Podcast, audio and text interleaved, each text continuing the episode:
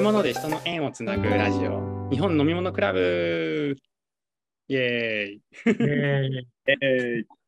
イェーイとかいうキャラじゃないのに言ってみました。日本茶大好きおじさんです。よろしくお願いします。はい。えー日本酒の、えー深海ラボの日本酒部門所長をしております、新海です。よろしくお願いします。イェーイえー、多分このメンツ、全員イエーっていうの似合ってないですよね。誰も言わないタイプですもんね。空回り感ね。空回り感がやばいですね。もう、ね浮き足立ってるなと。うん。2回目で、いやいや浮き足立ってるっていう。先まあ、そんなところもね、す探り探りやってったらいいんじゃないかなと。多分半年後とか1年後に見返して、何やってんだこいつらって言って笑う番組も撮るかもしれないんで、それはそれで 初々しくていいんじゃないかなと。オーディオコメンタリー。と、三郎さんですね。はい、はい今日も質問していきたいなと思います。よろしくおはい、願いしお願いします。ます。お願いします。えー夏ですね。なんか今日めちゃくちゃ暑かったんですけど、うんうんどうでしたか？長崎も暑かったですか？めちゃくちゃ暑いですね。もう汗だくで働いてますね、うんいつも。あそう、新海さんはね、今、長崎にいまして、あの日本茶大好きおじさんは福岡におります。まあ、そんなにめちゃくちゃ遠いわけではないですけど、ちょっと環境は違うのかなと思って今聞いてみたんですけど、汗だくで働かれてるそうで、そうですね、もう。干からびないでくださいね。お酒飲みながら働いて、ダメか。お酒はね合法的に飲めるんで。ああ、味見と称して、品質管理ですね。検査なんでね。で こう、暑い季節の果物と言えば、なんだろうなとか思うんですけど、三郎さん、今の時期って、うんどんなフルーツが旬ですかね？そうですね、もう今はスイカに巨峰に、イチジクがちょっとこの間出てた気がしましたね。イチジク。イチジク美味しいですよね。でなんか福岡県の品種何よりもやっぱ桃がうん今の時期うまいんじゃないですか？桃。桃。いいですね、桃。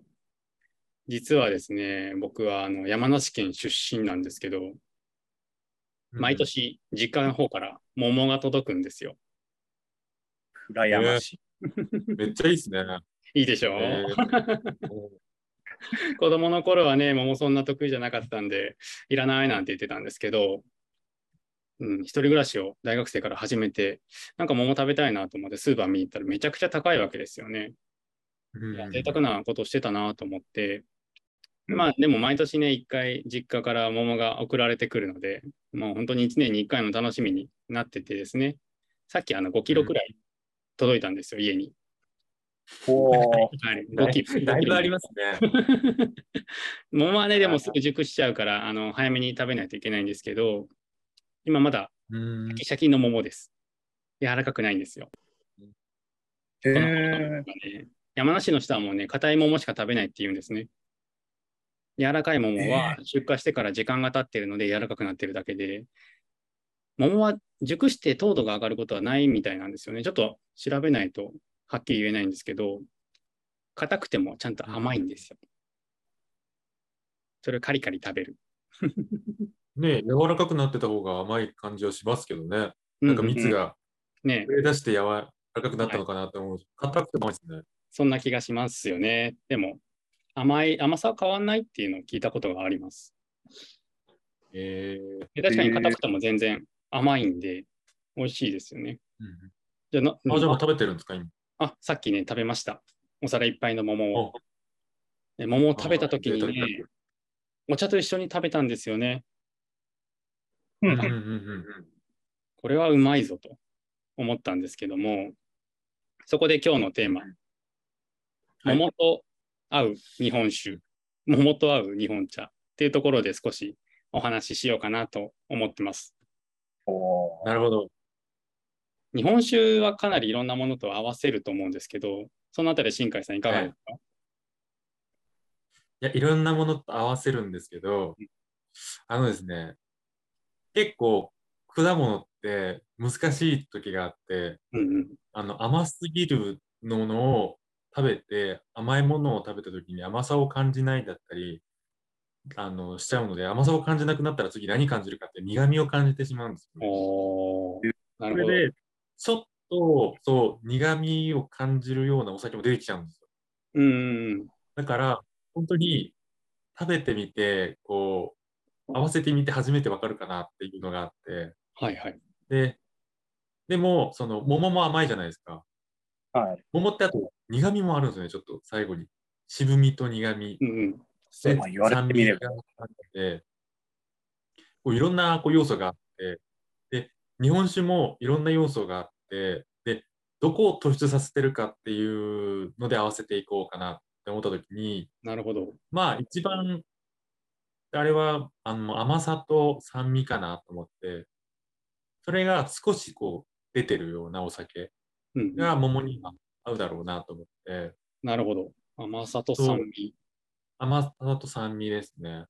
を桃の甘さと酸味とお酒の桃とあの甘さと酸味を合わせていくっていうような合わせるっていう。はい。ですね。うんうん。で何個かパッと思いつく銘柄で言うと、あの、若瀬フランスさんのお酒。若瀬出ましたね。はい。これ結構酸味が特徴的なお酒になるんで、あの、なんだろう。なんか、桃をこうお酒につけて食べるようにするときもあるじゃないですか、フルーツって。うん、ありますね。桃のおブラン酒。デーだったりとか、はい。漬け込んで食べる、そういう雰囲気に似るかな。えー、フランスの場合は。ちょっと酸味が強く。で、一個は、もう一個は、天美の純米吟醸。はい。これは結構バランスよく作ってあって、でも甘さも少し振ってあるんで、うんうん。これ、ちょうどいい甘さと甘さで、結構合うんじゃないかなっていう。はい。なるほど。と、もう一個は、あの、ヒランのハッピーニューボーンってやつですね。うんうん。あの、ヒランっていう森酒造場っていうですね、長崎のお酒なんですけど、これは甘さと酸味、酸味が、あの、若瀬フランスほど酸味尖ってないんですけど、うん少し他のお酒に比べたら酸味も立ってて、うん結構フルーツと相性が良かったんで、これおすすめですね。うんん。おーなるほど。桃と合わせるなら、そんぐらい、そんな感じかな。うんうん。3つとも甘さがあって、酸味がそれぞれで別な印象なイメージですかね。そうですね、ありますね。それぞれ多分変わった味わいになると思うけど、合うと思いますね。これは勝手なイメージなんですけど、精米具合が高い方が合うのかななんて、うーん。そこの辺、うんうんそうでもないですか？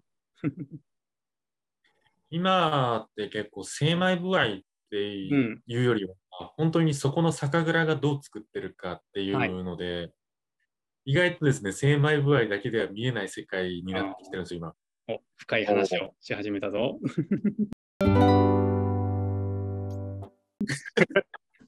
いや、あのね、精米具合ってどんだけ磨いたら、こう、その、こんだけ磨けば綺麗な味になるよとか、うんちょっと旨味のある雑味のあるお酒になるよとか、前言われてたんですよ。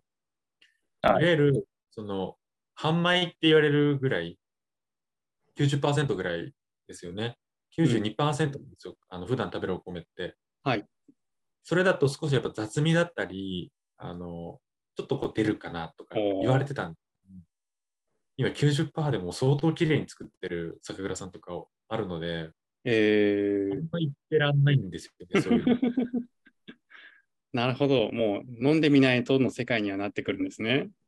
そうですね。本当、飲んで、そこの蔵の特徴ですね。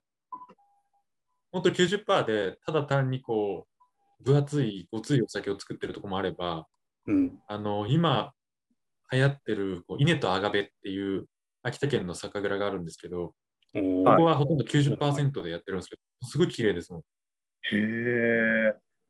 これもね、結構ね、合うんじゃないかなと思って、桃と合うかな。はいはい。なるほど。これね、でもね、うん、日本酒じゃないんで、あ、日本酒じゃないんですね。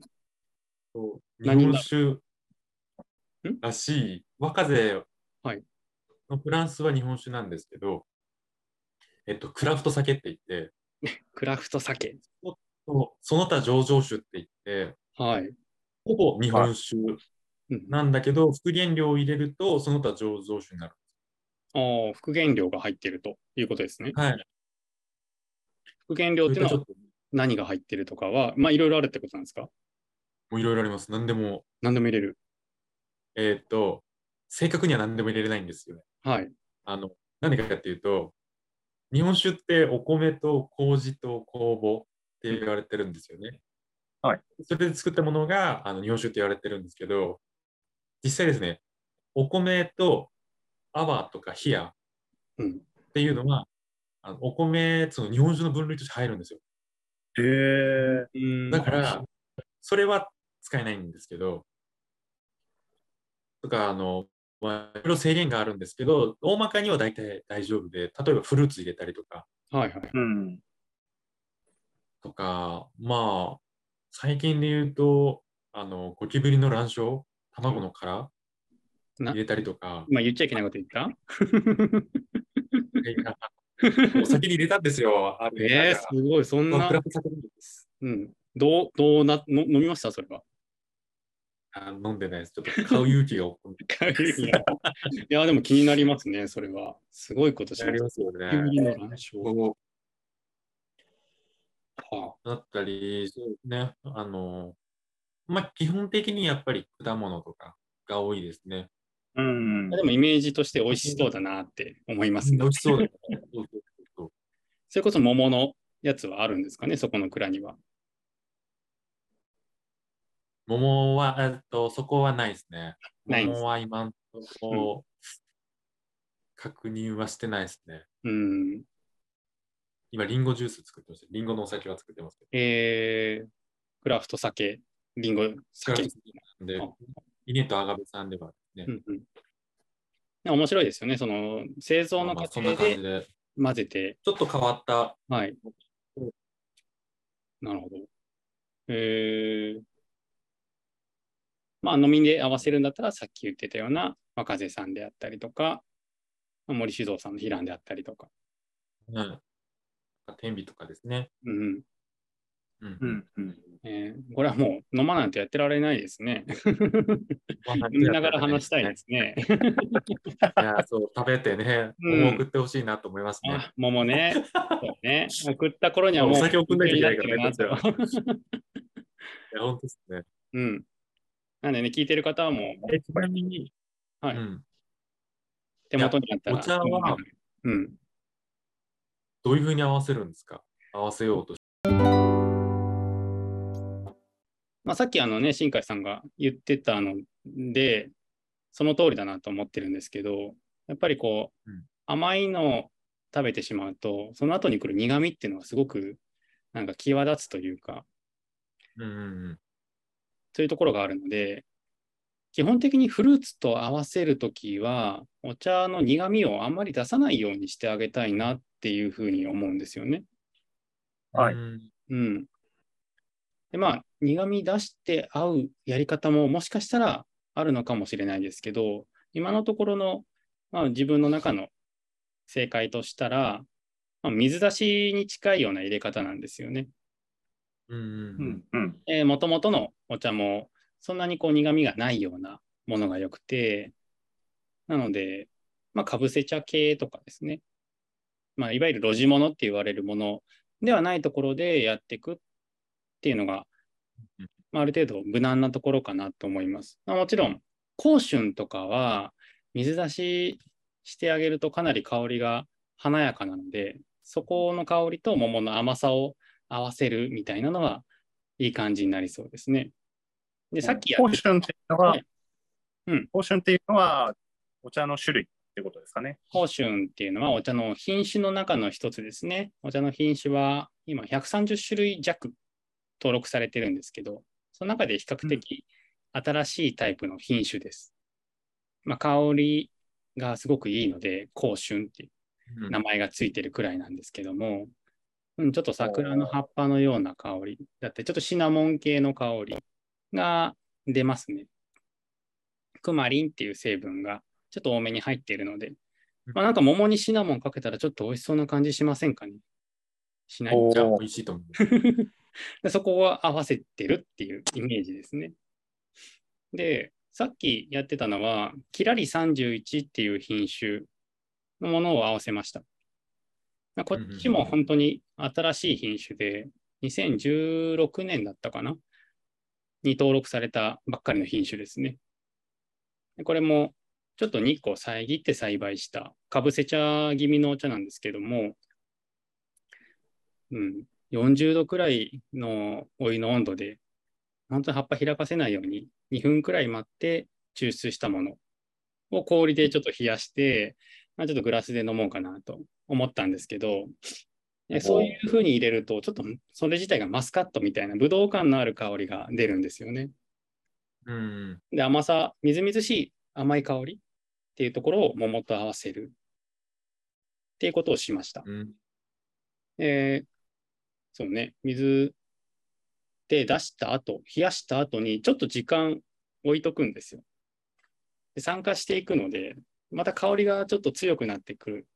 入れたてだとちょっとね、お茶の主張が弱いんで、なんか薄いなって感じてしまうこともあるんですけど、ちょっとだけ置いてあげる。時間を経たせてあげる。うんもしくはこう、攪拌してあげるっていうことをすると、匂いが格段に変わってくるので、まあ、桃食べてお茶飲んでってやって、桃食べ終わってからですね、口の中に残った桃の香りとそのお茶の香りをミックスしていくと、めちゃくちゃ美味しい。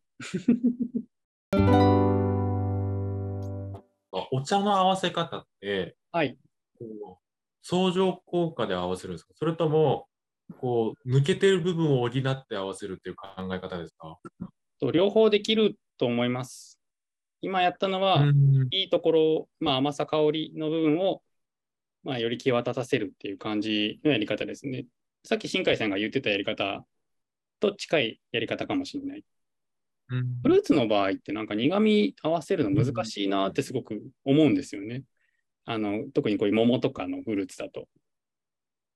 柑橘系とかならまだ面白く合わせられるのかなっていうこともあるんですけど、苦味を合わせたいときって、どっちかっていうと、もう極端に甘いものだったり、油のものだったり、なおせんべいとかね、あとおまんじゅうとか、まあ、そういう砂糖の甘さとか、うん焦げの苦味みたいなところの時に合わせる方が面白いんじゃないかなって思いますね。うん。うんまた温度があるので、まあ、砂糖の糖分の甘みとかっていうのは温度が高くて口の中でこう溶け出すようなイメージがある。で、よりこう甘みを際立たせて、でどうしてももったりと濃いので、そこに対して苦味を与えていくっていうことができるんじゃないかなと。そこが足りないところを合わせるやり方かなって思ったりもします。お酒の場合は、その足りないところを補うような合わせ方っていうのはどういうふうに考えますか？えっ、と、基本的に、あの、今、さ最初言った通り、あの日本酒って基本的に、えー甘さ、甘さ、酸味と苦味ですね。と旨味ですね、あとは。そのバランスで成り立ってるんですよ。うんうん。はい。で、そのバランスに成り立ってるんで、時々、その、旨味が全くないよねとか、あるんですよね。うんアミノ酸が全然ないとか。お酒であのみたいにない。お酒自体にない。おーなるほど。でも、あの、酸味はあったりとか、うんうん。そういうのするので、そこにこう、合わせるっていう感じに、その埋めるって感じになるんですけど、その埋めるときにですね、バランスがよく埋めないといけないので、旨味が抜けてるからって言って、旨味が強いやつ入れればいいかっていうと、うん。また変わってくる。あの、お酒が負けちゃう。ああ、そこで味の素舐めればいいってわけじゃないわけですね。あ、そうそうそう。で、さらに難しいのが、自分的にアルコール度数。おお、度数。これが、そう、えっ、と、13度とか14度っていう、今、低アルが流行ってるんですけど、はいこ。こで旨味が強いのを合わせると、結構合わないんですよ。えー、これが15度、16度とかになったら、あの、少し旨味が強くても、食事の場合がですね、あの食べるものの旨味が強くても意外と合わせられるっていう、ほうほうほう。そういうのがあって、意外とこう、いろんな要素でこう補うっていうのがあるんで、うんうん。難しいんですよ。だから簡単なのは相乗効果だと思います。ああ、なるほどですね。うん、ぶっちゃけ相相乗効果の方があの合わせやすいですね。まあ、これ甘いな、やっぱ甘いものと一緒に。っていう風なのがいいですね。ただ、自然界にある甘さがやっぱりいいですね。人工甘味料は、基本的に、うん、あの、苦く感じます。日本酒。うんうん。そうそうそう。人工甘味料って苦いんですよね。確か。苦い感じるんですよね。甘さはあるんですけど、苦味も同じようにあるっていうのを聞いたことあります。そこだけ注意してもらって、うん、甘いから何でもっていうわけではないので、ただすごいわかる。本当に合わせ始めると、本当に無限なんで、うんうん。めちゃくちゃ楽しいです。